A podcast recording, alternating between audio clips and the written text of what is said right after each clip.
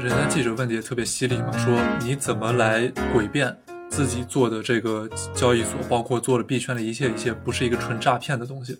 然后他的话是这样子，他说：“我不能否认这就是一场骗局。”但是呢，让我来给你从另外一个方面诠释一下它的意义所在。新式骗局，对，新式骗局。而且他第一句话就大家注意第一句话，我不否认这是一个骗局，然后让大让大家觉得这是个明白人，知道这是什么东西。但是呢，我们有一个新的解释方法。大家好，欢迎再次来到朗姆酒蛋糕，我是刀锋，我是金汤力。这两天我在跟金汤力交流一本最近读的书啊，叫《思考快与慢》。相信不少朋友可能都听到过这本书。它的作者呢是一个诺贝尔经济学奖的获得者，叫 Daniel Kahneman。其实他是个心理学家。那为什么一个心理学家能获得一个经济学奖呢？是因为他说的很多人类怎样思考、人类怎样做决策的知识和内容，对于经济学来说是非常有帮助的，因为经济学这个学科其实很多时候研究的就是这么些事情。对啊，你说经济学是啥？不就是一群人在做一些经济活动？经济活动不就是钱跟东西的交换吗？到最后还是人在做事儿。他说到的一些基本概念，比如说是系统一跟系统二，什么意思呢？他说系统一就是咱们非常原始，由这个我们祖先带到我们现在大脑里的。一些基本反应，比如说有人可能突然向你跑过来，你就警觉起来；或者说有人突然拿了一把刀出来，你就肯定你这个肾上腺素一下就起来了嘛。那肯定的吧？不管你，这有点太极端了啊！这这比较极端啊，但大概这么个意思。然后系统二呢，是一个反应更迟钝，但是更理性、更能有逻辑性的深层次的去思考问题的系统。然后他就讲，问题就在于很多时候，在很多环境下，以及很多人本身，不管是因为性格，还是一些你根本就意识不到这个系统一和系统二的分别，很多问题你都是系统一就给你搪塞过去了，嗯，你都没有进入系统二去做一个深度的思考。比如说是今天吃什么，你一打开饿了么或者美团，看见麦当劳或者肯德基。是没有深度思考的，我要是深度思考，可能就出不来了。对，很多时候呢，系统一是我们生活中的日常需求，但更多的这种决定呀，做决定的时候，我们应该用的是系统二。那大家往往就用系统一去做一些比较莽撞的决定。那不知道刀锋，你觉得你平时日常生活中系统一用的多，还是系统二用的多？我觉得一般还是系统一用的多，但系统二，你觉得你能用到多少？哎，这个问题问的特别好。我说实在也没办法给一个很，甚至连比较明确的 比例我都给不出来。我我只能说是希望自己用更加多的系统二啊。除了说什么吃饭这些事儿呢，系统一就系统一呗。那那肯定，那不然说你起床。对吧？这事儿你要还要思考，我要不要起床？哎，这还真思考。你这么想的话，周末早上你就是要思考要不要起床，对吧？我我你要是拿系统一，那就是要不起，要不不起，哪有中间的，对吧？所以，之所以人可以早上在赖床赖一个多小时，都是你系统二 在灵魂发问：我为什么要这么早起？为什么不多睡一会儿？对啊，多睡一会儿，我之后能不能够把这个事儿补上？我的效率能不能有能不能有这么高？这不都是分析吗？嗯，这就是一个特别简单的系统二的应用啊！希望大家早上可以少少的利用系统二啊。然后他还讲到几个是我们在日常生活中，包括做一些决定的时候的一些偏见，就是英语叫 bias。然后呢，他讲到了好几种，其实是非常非常常见的 bias。比如说是有一个叫 reductive bias，这个意思其实很简单。打个比方说，你有一天没事闲的，抬头一看，哎，今儿云不错，很好看，对吧？你数一朵云、两朵云、三朵云，哎，四只羊，哎，这个像羊，它为什么像羊，对吧？你也说不出来。但是它到底是是不是像羊呢？还是你臆测出来它像羊？你觉得它像羊呢？那有可能你觉得它像羊这件事儿，它其实就是 bias。因为本身它可能什么都不像，是你觉得它像，它才像的。你问你身边的人，可能他觉得不像，那对他来说，这就没有任何的规律。没错，有时候是我们看到一些，不是看到一些吧，基本上看到任何事物，在人类进化过程中呢，这是生物学，包括可能也是人类学吧。我们的祖先呀，他是比较喜欢去在复杂的环境和事物里面抽象出一些规律来，这样方便人类的生存。那慢慢慢慢的就把这个基因，这种遗传基因带到了现在社会的人类大脑中。那我们可能觉得说，跟远古的人哪能一样呢？但事实上是我们的大脑的结构啊，其实这么这么多年来变化是微乎其微的。就这点是让人觉得很惊奇的。我们已经过了几万、几十、几十万、上亿年，但是大脑结构还是基本上那么回事儿。那这种希望从复杂事物和环境里面去找寻 pattern、找寻规律的。渴望跟需求还是一直存在的，但就像刚才金汤里所说的，很多时候其实我们大脑往往是不能说是抽丝剥茧了，是在这个过程中抛去了很多重要的关键的细节跟因素，总结出来一些可能并不存在的所谓的规律，让自己觉得说啊，这东西就是这么回事啊。但实际上，人家真的是这样吗？很难说。对啊。像之前很搞笑，我们之前上课的时候，老师给我们展示过一个网站，这个网站呢叫 Spurious Correlations，翻译过来就是无所不在的联系吧，因关系。它是个什么网站呢？很很有意思，我也不知道是谁搞出来的。他把很多毫不相干的数据组放到了一起，然后呢去做比较。但是你如果不看任何的标题，或者说看 X Y 轴的话，你会发现，哎。这两条线很很相关哦，他们非常就是他们基本是走一条直线哦。但是呢，你再一看标题，给你举个例啊，第一个，U.S. spending on science, space and technology，就是美国人在科学、宇宙和科技的这种投资。嗯，第二类是什么呢？Suicides by hanging, strangulation and suffocation。呃，大概意思就是。因为各种原因自杀的人的数量，他们几乎就你别几乎了，嗯，刀锋给我们来来描述一下你看到的是什么吧。这个我刚才看了一下网站啊，相关性是百分之九十九点七，这是什么意思呢？也就是说，相关性最大值是一嘛，你百分之百确定这这两个是有联系的，这明显就扯淡的嘛，你不扯淡了对吧？但是你如果 假如说吧。你让一个没有尝试的人来推断它，那可能会觉得啊，我我这么高的联系，那它就是相关啊。那它相关啥意思？美国人每向科技投一块钱，就会多一个人，多一个人自杀，而且自这这自杀就是上吊或者就是窒息啊。你说这或者类似这种，这明显扯淡嘛，对吧？对啊。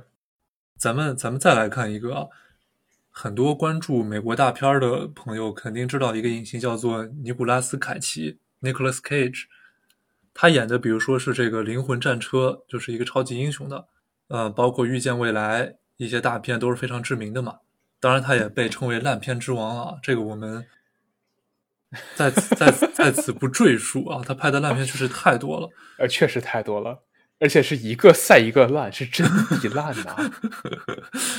他是我我看新闻说他好像是为了还债，所以才去拍那些烂片。对，我也这么听说了。回头如果大家感兴趣，我们可以去扒一扒这个故事啊。然后呢，这里有一个也是叫 fake correlation，他说的是，每当尼古拉斯凯奇拍一部影片，在游泳池里淹死的人就会多一个，并且这个相关性是，这不是多一个。我看到这个是每多拍两部片多一百个，所以一部片等于五十个人的五十个人。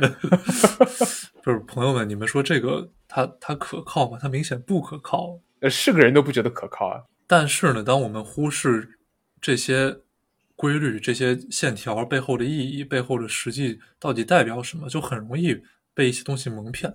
对啊，那你说，你从这种数据里面挖掘出来的含义到底有啥意义呢？它的意义顶多就是，要么对吧？大家是正常人，笑一笑完了；要么你要要是个没常识的人，那完蛋了呀。另外，比如说是也比较常见的一种情境是什么呢？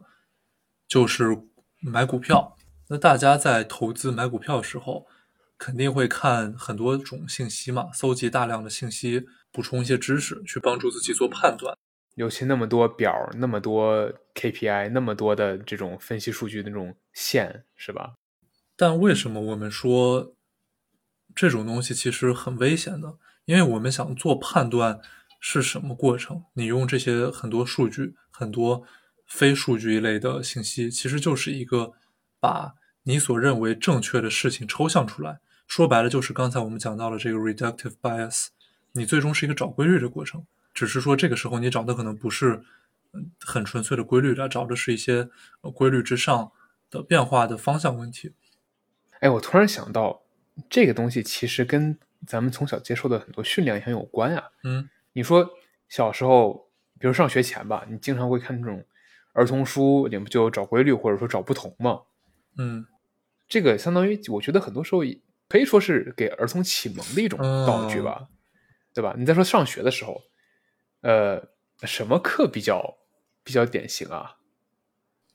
我觉得数学课肯定是非常典型嘛，因为我们应该小学、初中就会做那种找规律的什么题，包括你看小孩上奥数班对吧？那奥数班上都是找规律啊，对吧？而且你说学习的过程不就是在很多的知识里面提取中出关键信息，总结归纳，然后把它成为自己的东西吗？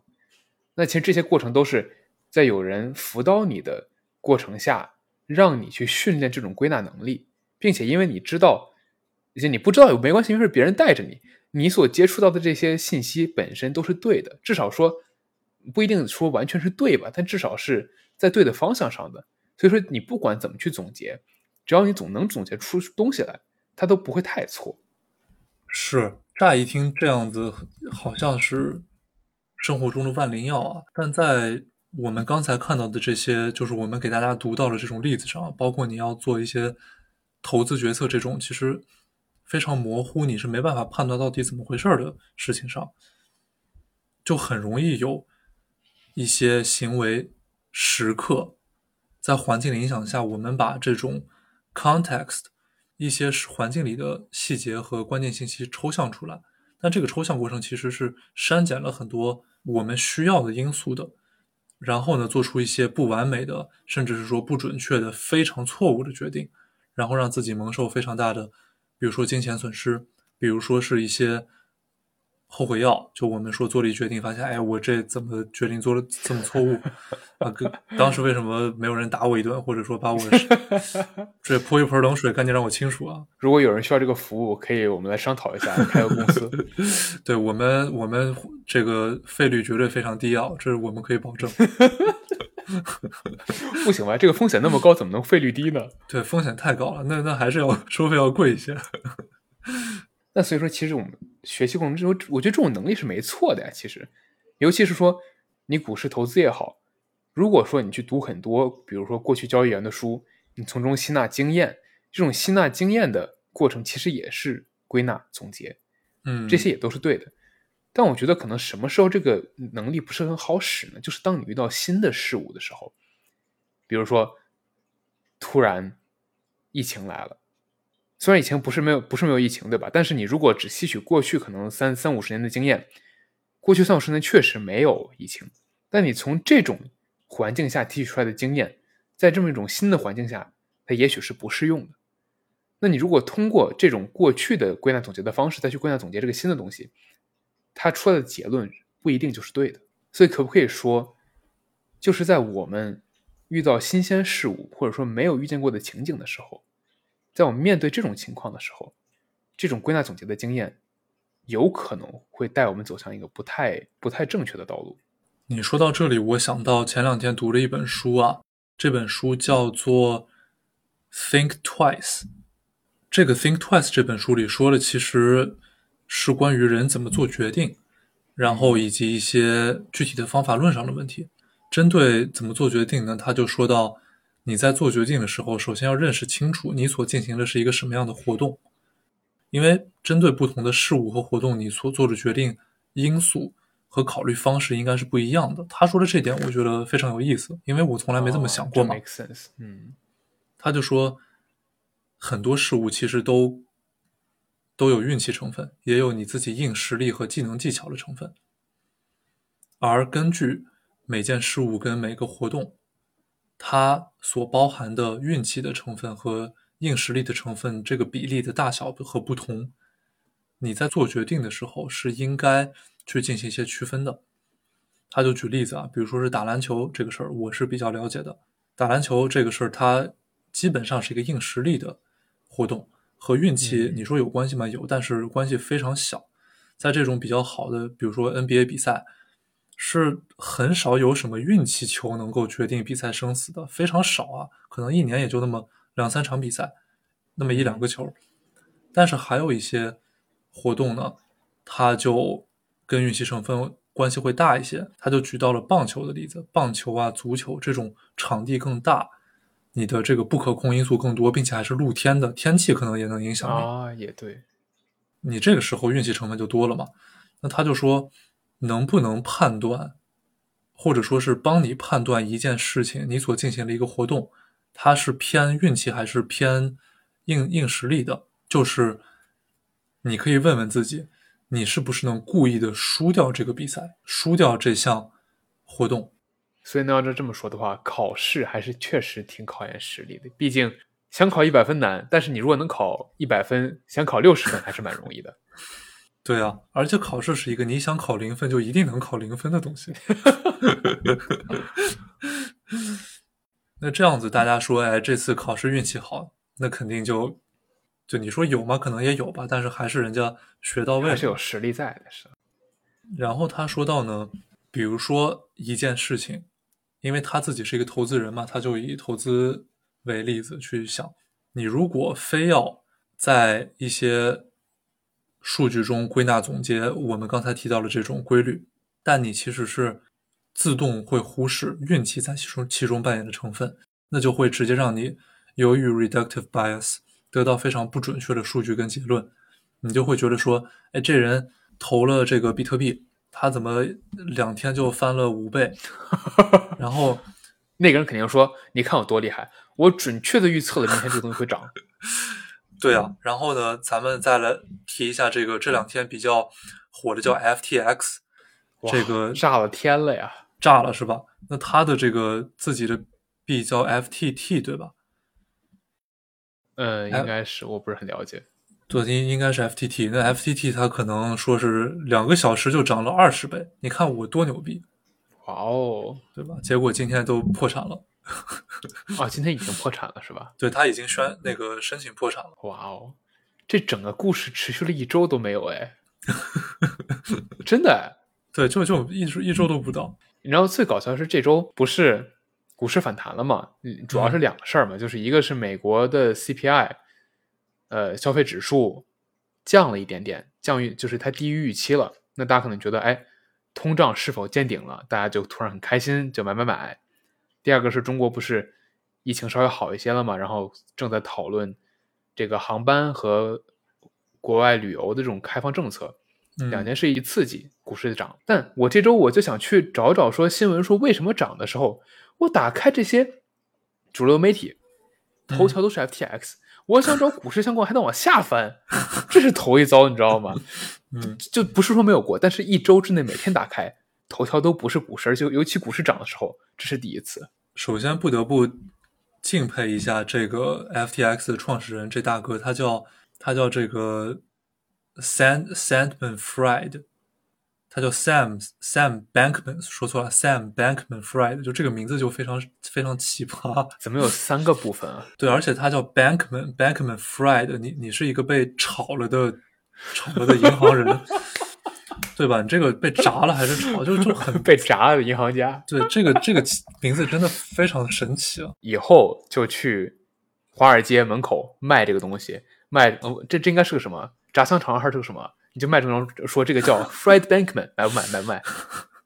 特产？你说他一个 MIT 麻省理工毕业的高材生，他就搞这么一个这么一个诈骗的的玩意儿，而且特别神奇的是啊，我看过他的一期，不是看过，我听过他一期播客。他在这个播客里面对一个记者的问题，人家记者问的也特别犀利嘛，说你你怎么来 defend，怎么来诡辩？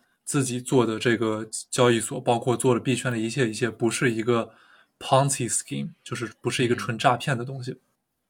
然后他他的他他的话是这样子，他说：“我不能否认这就是一场骗局，但是呢，让我来给你从另外一个方面 去诠释一下它的意义所在。新式骗局，对，新式骗局。而且他第一句话就大家注意第一句话，我不否认这是一个骗局，然后让大让大家觉得说这是个明白人，知道这是什么东西。但是呢，我们有一个新的解释方法。对，但是他说。”我们如果这样来看这个问题，它就不是那么的像一个骗局了。但其实你说这讲道理，我知道肯定会有人信，但是它的本质逻辑不就还是啊？没错，只是骗局。但是呢，你这么想，它就不那么像了，是不是也可以呢？对，是不是好像有它有一些道理？对啊，但他第一句话不就还是这是个骗局吗？哎，我是不理解为什么人们，但毕竟有钱赚，谁不想赚钱？是吧？哎，都觉得别人是最后一个傻子，那就是看谁是那最后一个傻子。那这就来到我们刚刚想说的第二个点，confirmation bias。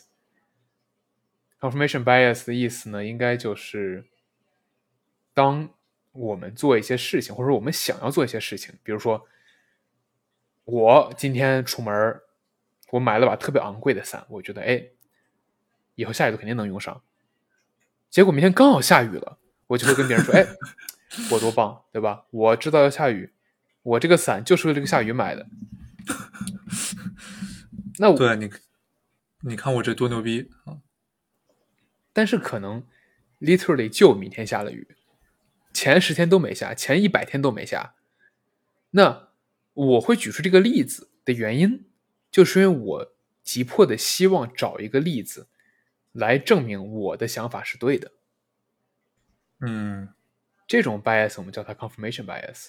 对，尤其你想，人们本来就喜欢听好听的嘛，本来就喜欢知道自己是对的。你说谁想天天你生活半天，然后说，哎，你这就是错的，你多难受。对啊。但这个东西是很危险的，因为我们说良药苦口利于心，忠言逆耳利于行嘛。很多这种不管是告诫的、劝解的，还是就是。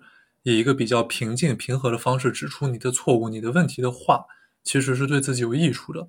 你每天别人在这里众星捧月的去对待你，我们说古代的皇帝们是怎么一个个就倒了大霉，然后灭亡朝代的？那不就是身边都是说好听的这些拍马屁的谄媚的奸臣吗？你才一天一天觉得自己。我已经越来越牛逼了，我干什么都是对的。对我已经接近上帝了，对吧？其实我之前实习就有一个特别好的这样的案例啊，就是我之前在手游公司实习，他们有很多的游戏用户数据嘛，数据量很大，品种类也很多。那我当时的任务就是要发现一些规律来解释，哎，为什么我们的收入下下降了？那肯定，我一开始有一些我自己的，我有一些自己的假设。那这些假设呢，一部分是来自于我之前看到这些数据之后我产生的一些想法，一部分来自于我对这个游戏的理解。那我没有说这些是对是错，因为很多时候你去做分析以及你去理解一些事物，你确实要靠你的经验、你的理解和你的观察，这都没有错嘛。但是那次分析呢，因为情况确实蛮复杂，并且。看了很多数据之后，其实没有一个特别明显的成因。但是呢，我确实也有这么一个假设，就是说，哎，最近这个数似乎一直在下降。虽然呢，程度和实际上算出来最后的这个差值，并不是能完全解释这个东西。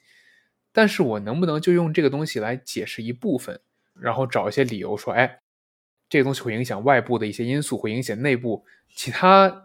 不易观测到的一些游戏内生态的一些变化，对吧？所以都是由这个东西引起的。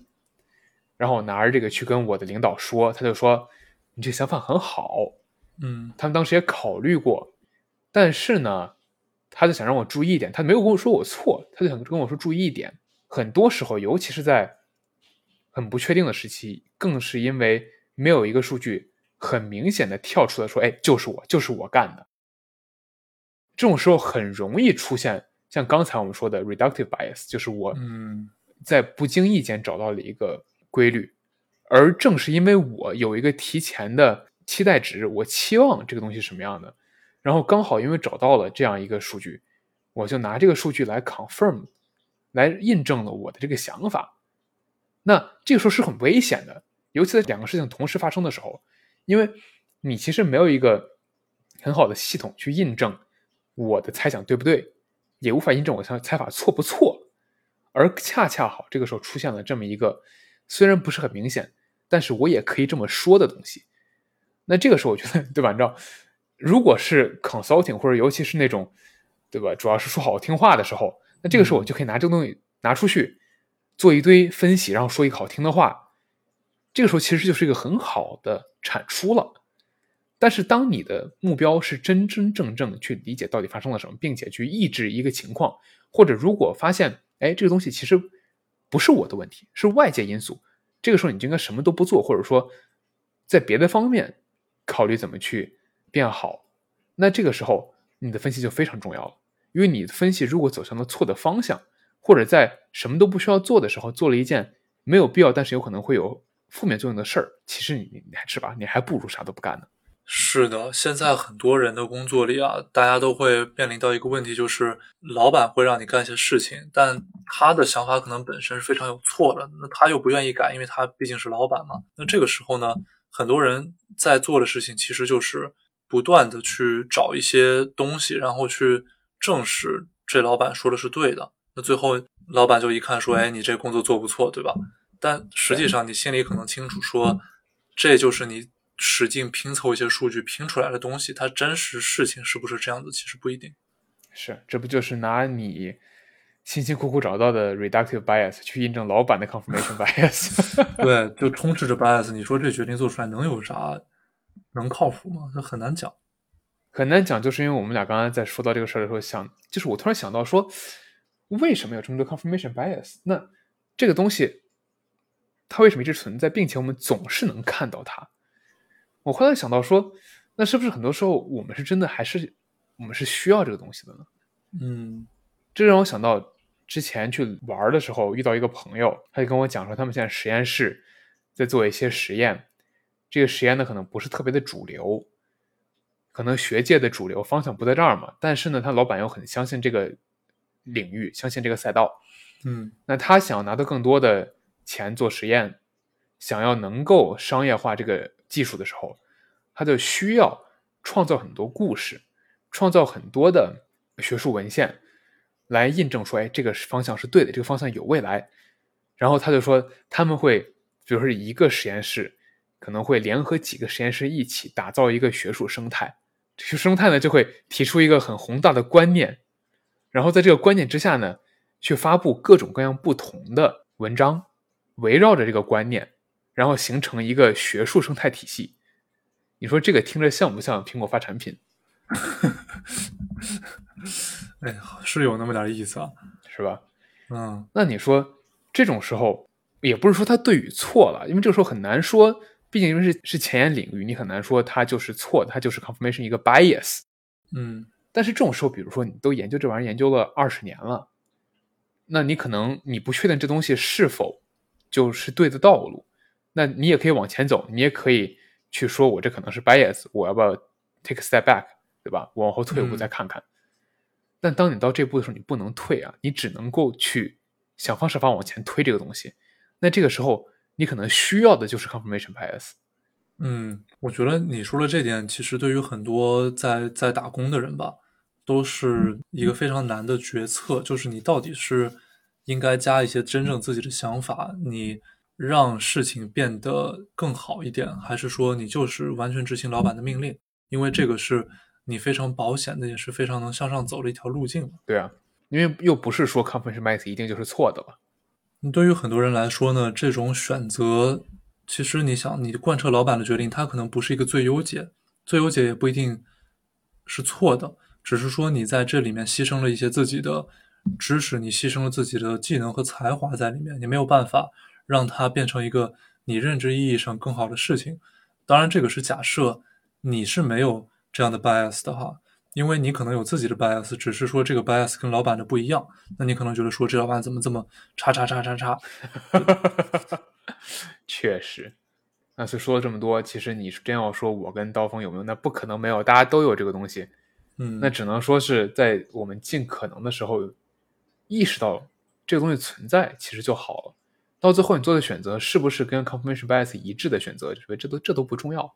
毕竟可能可能它就是对的，或者可能这就是你需要做的。但是至少意识到之后，我们做出的决定是一个清晰的决定，是一个至少在我们以后再去想这个事儿，你不会后悔的决定。比如说我现在啊，我就刚想到一个例子，我们去接触一些客户嘛，其实就是想忽悠人家去融资，不管是上市啊、发债啊，还是什么的。那这个时候，我肯定不能跟他说现在经济环境不好，你不要去上市。我肯定得跟他说。哎，你看，虽然说大环境看着好像不是那么好啊，但实际上它还是不错的。哎哎，这个话跟 FTX 那个很像，好不好？对，非常像。就是我们要从这几个角度来看这个问题。啊，这你你这么说，好像我觉得这话就一模一样，不是有点像，一模一样。看到没有，投行人必备。从这几个角度去看这个问题的时候，你就发现，好像你在的这个行业，尤其是你在的细分赛道，它是特别的光明的。你在接下来几个月，比如说跟我们签了协议，你去上市啊，一定能保证你大获成功。这不就是说，经济不好没事儿？你看你的赛道是 alpha，你有 alpha 的时候在乎贝塔干嘛？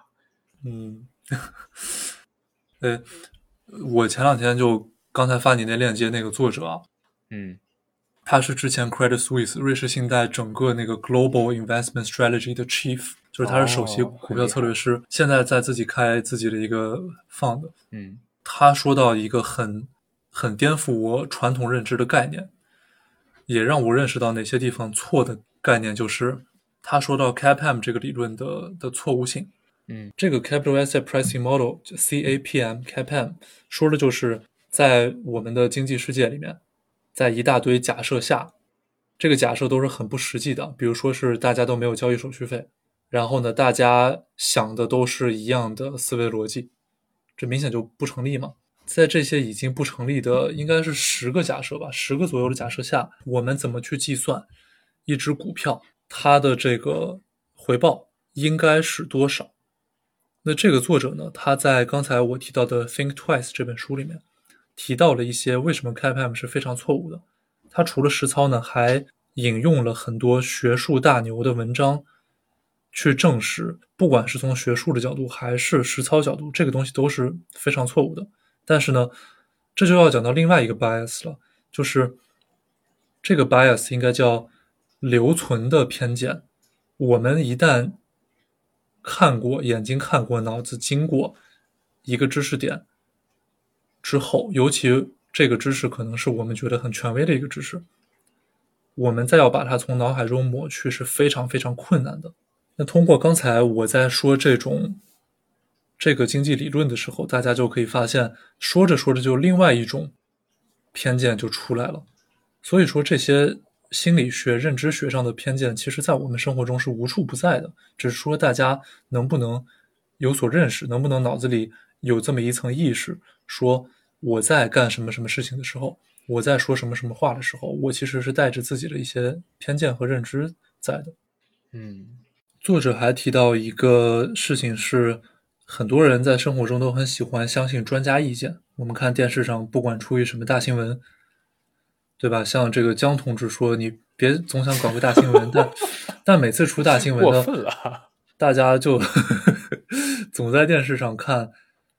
有哪些专家，对吧？著名的传染病专家、著名的医疗专家发表关于“叉叉叉叉”的意见啊，这这里我也不敢多说，但大家都明白，对吧？这不还有著名的经济学家吗？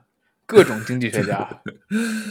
对，作为两个本科都是经济学专业的人，我们负责任的告诉大家，经济学家说的话一般都都不会不会实现的，都不会实现的。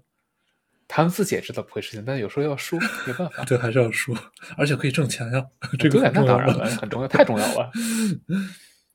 在这种专家说的话里面呢，我们需要分清楚这个活动，就这个 activity，它是一个规则明确的事情，还是一个规则不明确的事情？什么意思呢？学一些数学和统计的人，大家知道，叫概率。概率论里面会说到很多事情其实是有一个 probabilistic distribution，就是用这个大家对能理解的话来说，分布或者说历史其实是有一些平行历史、平行宇宙在的。咱咱们这么这么想啊，就是问听众一个问题：你相信自己的车技是平均水平以上吗？我觉得大多数人都会说是。对，都会说是对吧？然后你想，你相信自己避免交通事故的能力是平均水平以上吗？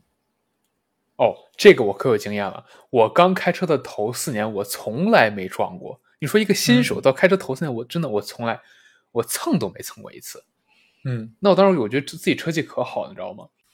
直到 直到前年，哎，不对不对，应该说是从前年年底到去年年中。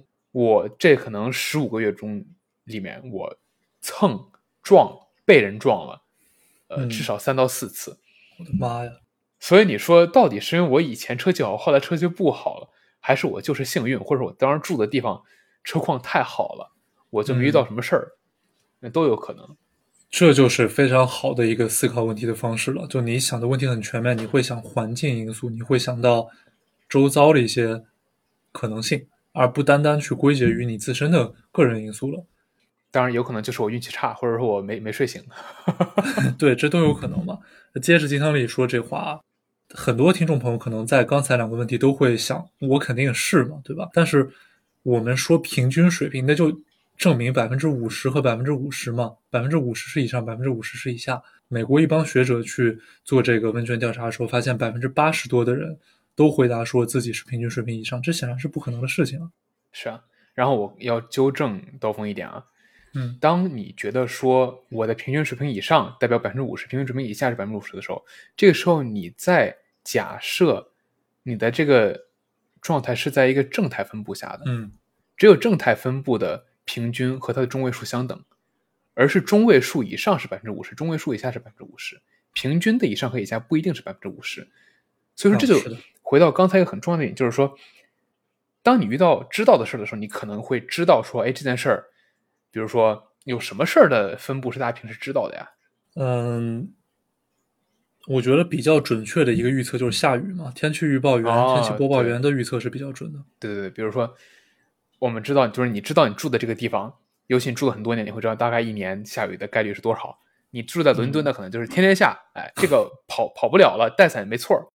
嗯，我住在洛杉矶，哎，下雨这个事就是小概率事件，就是伞都不用买，真要下了再去买就得了。有可能就你压根儿下不了雨，你买了这把伞就是废的。嗯，那这个时候你可以很准确的知道说，啊，我住在这儿，这个下雨的概率它的分布大概就是这个样子，我知道。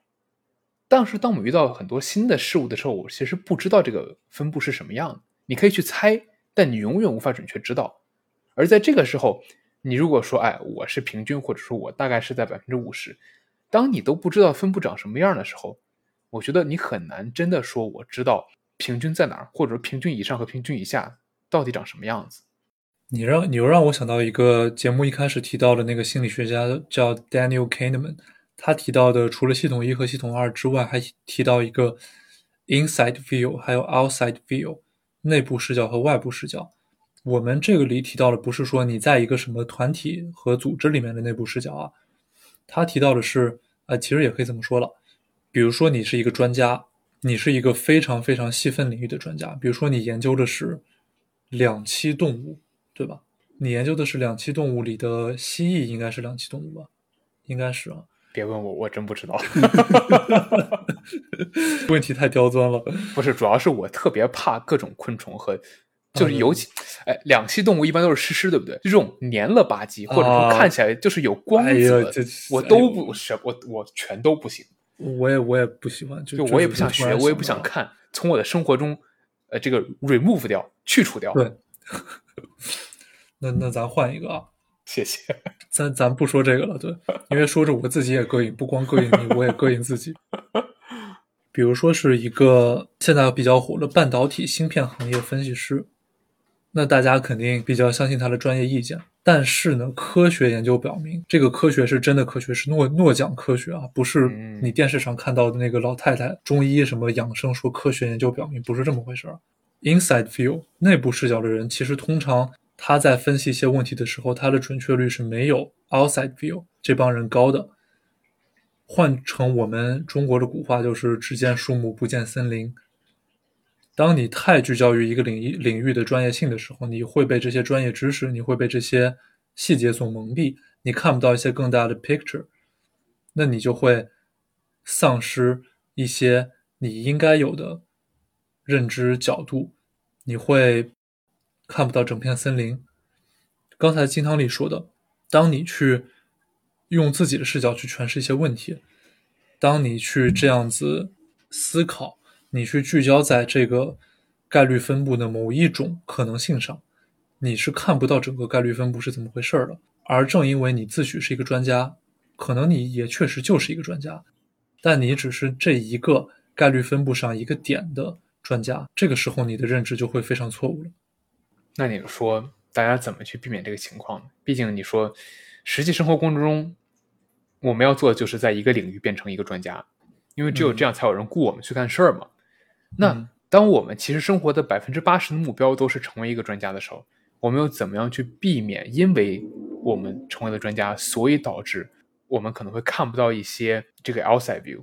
这个诺奖得主提出了以下这几种方式啊，有一种呢是大家现在除了说是要深钻一个领域，还说要做 T 型人才，就是你在很多领域是有一些通识的，有一些相对认知水平是不错的这这个知识的，然后呢，你在某一到两个领域可能是比较深挖钻研的，这是他的一个提议。第二个提议是呢，他讲了这么多偏见，这么多 bias，你在读到之后，他说他的研究也表明，只要你一旦读读过这些东西，你脑子里有这些专有名词了，你基本上就能在做决定或者说做一些研究和学习的时候，大概能提醒到自己，我是有这种偏见在的。然后呢，第三个就是他建议你仔细的去建立一套做决定的和分析研究事物的机制，并且对于不同的事物，你要有不同的机制，再把它们写在本子上，写在你的一些比如说笔记本上，或者放在电脑里变成程序。你让这些程序化的、系统化的东西去替你人为思考，因为人为思考的不确定性太大了，你可能在做了一些错误决定之后，你就会不停的洗脑自己，哎，我做这个怎么怎么好。你比如说，有一个人，我随便举例子啊，他可能是一个在美国读了 MBA 的人，然后呢，他一个美国 MBA 名校毕业，比如说哈佛，他找不着工作，找不着工作之后呢，他就先到香港找工作，他还找不着，还找不着呢，他就回到了一个落后省份，比如说是某某某省，然后呢，他就要给身边人洗脑说，哎，我做这个决定特别正确，你你你那个想法就就不对，你就得听我的，这样就不好了嘛。是，但是我觉得实际上如果发生了的大大概率啊，确实会变成这样。毕竟谁能够接受自己，不管是因为谁的原因也好，运气成分也好，导致你对吧？本来以为自己光明远大的未来，然后就变成了这样。这都是人之常情嘛。只是说我们刚才讲的这种种种种，其实就是要对抗这所谓的人之常情，或者人的一些本能，因为这些本能对你的生活是没有益处的。至少在你做重大决定的时候，可能没有益处啊。就别的事儿上，大家无所谓了，都已经。对，你想吃什么，那就 随心情来嘛，不要费这么多心去想了。哇，想你想象一下，如果你在想要吃什么的时候，首先你要列出一个框架，然后这个框架下面，我今天的心情是什么样的？今天的天气是什么样的？今天这个堵车程度导致这几家店的 delivery time 会不会这个最它 对吧？送货时间会不会太那什么？再选出，哎，在这个情况下最好的是什么？在这个情况下最好最好的是什么？然后再问问身边的人说，哎，你们觉得最好的情况是什么？哎哎，你知道吗？你说的这个国内有一家大型互联网企业就是这样干的，它的名字就就叫做阿里巴巴。你你说他们做什么决策这么干？他们做任何决策都不会吧？都都这么干，不是是是因为是这样，就因因为之前我看那个跟一个朋友聊天儿，他老婆在阿里巴巴工作，嗯然后他老婆跟我们说过这么一回事情。有一次大家讨论到就是节假日可能送家人朋友什么礼物嘛，然后啊他就随便说了一个，结果他的 team leader 就问了他这样一句话，他说啊！：“你选这个礼物的底层逻辑是什么我的妈呀！哎，所以说，这这这这种这种咨询这种做 case 能力好是好，在生活中处处用，太害人了。我跟你说，？”真的太害人了！你想就送个礼物，你还要问这个，你不脑子有问题还是怎么着？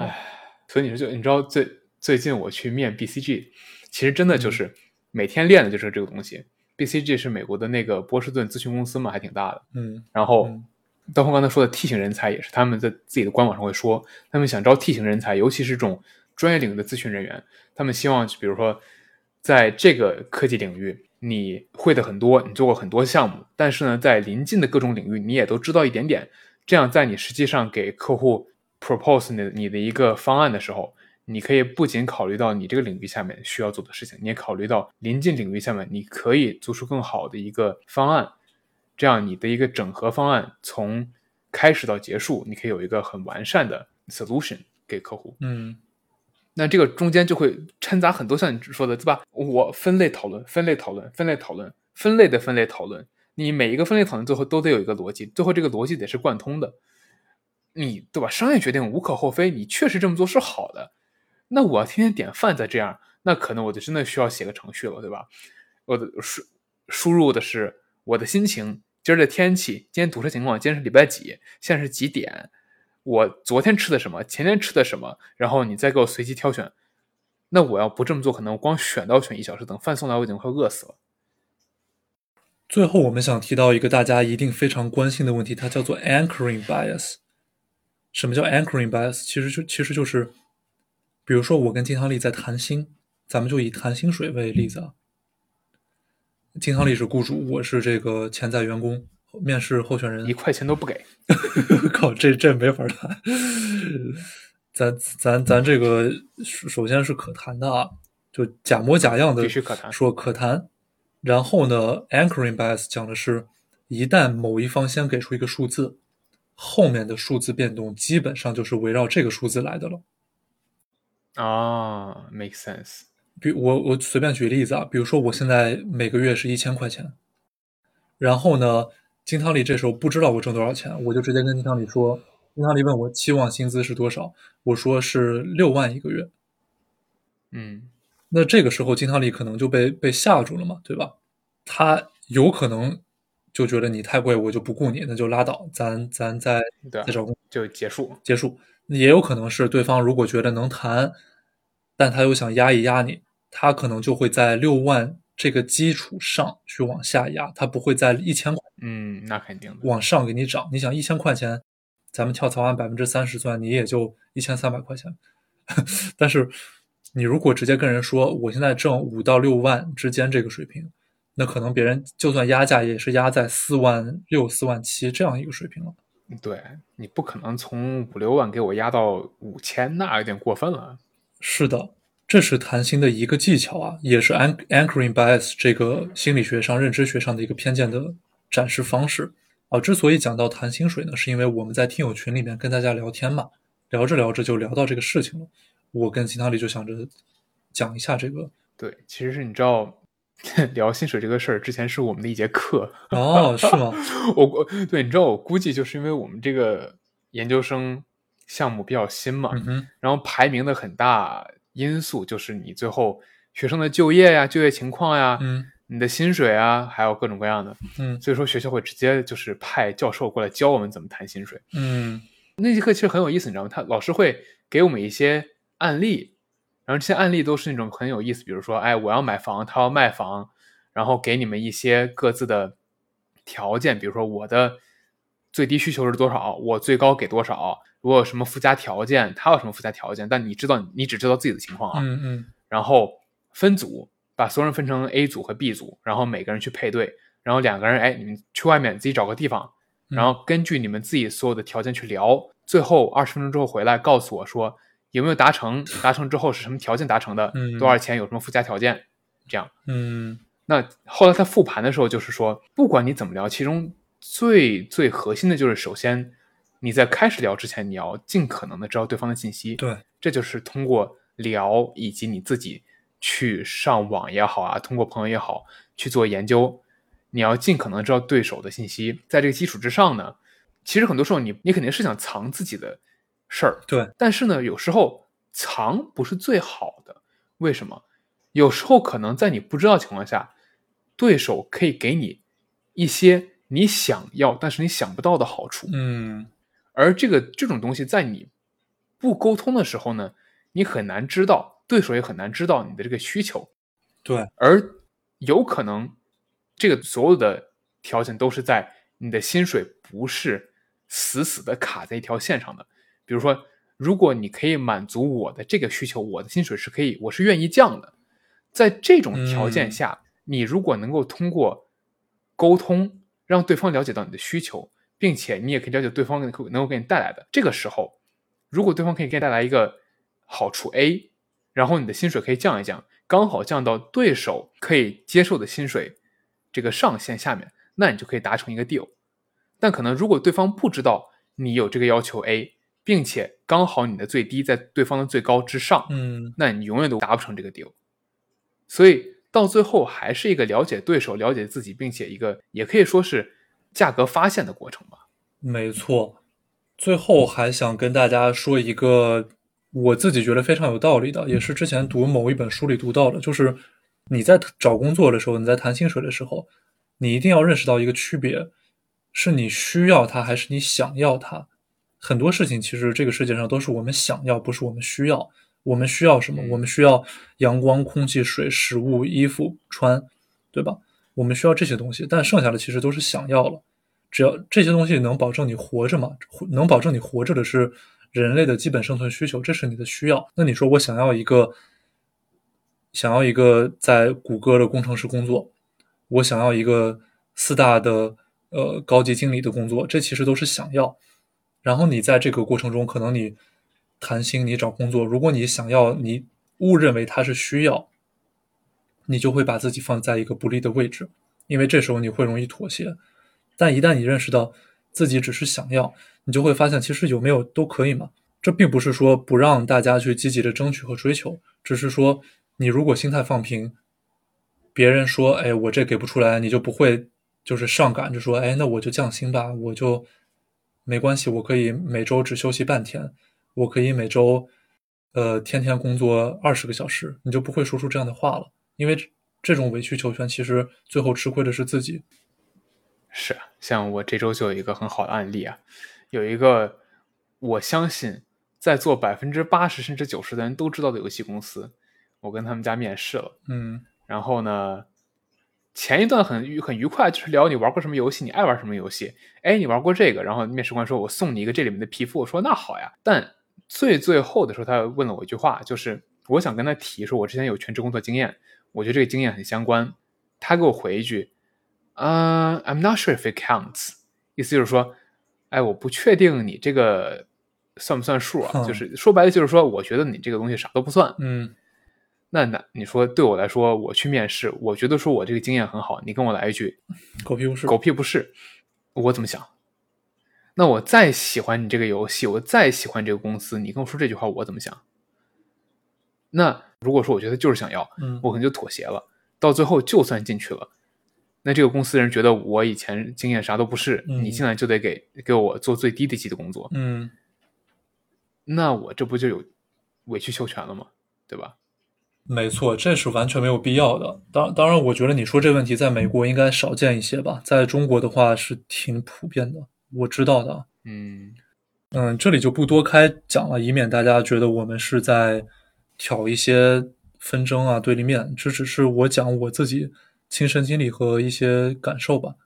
节目的最后呢，还是希望大家多多支持我们的节目，积极的在我们每一集下方留言点赞，并且订阅、订阅再订阅。我们呢也开设了听友群，现在听友群里已经有不少小伙伴，每天都在很。热情的、很有兴趣的，在讨论一些时下的热点呀，每天读过的什么好的书和文章，也会像刚才我跟金汤力聊到的谈薪水这个问题，有这样的那样的话题去供大家讨论和听取一些新鲜的意见。那如果大家有兴趣，欢迎大家来找我们一起玩，然后也希望这档播客可以给给你们带来一些不同的想法，一些有趣的事情，让大家的生活不再那么乏味。那今天的节目就到这儿了，我是金汤力，我是刀锋，我们下期再见，拜拜。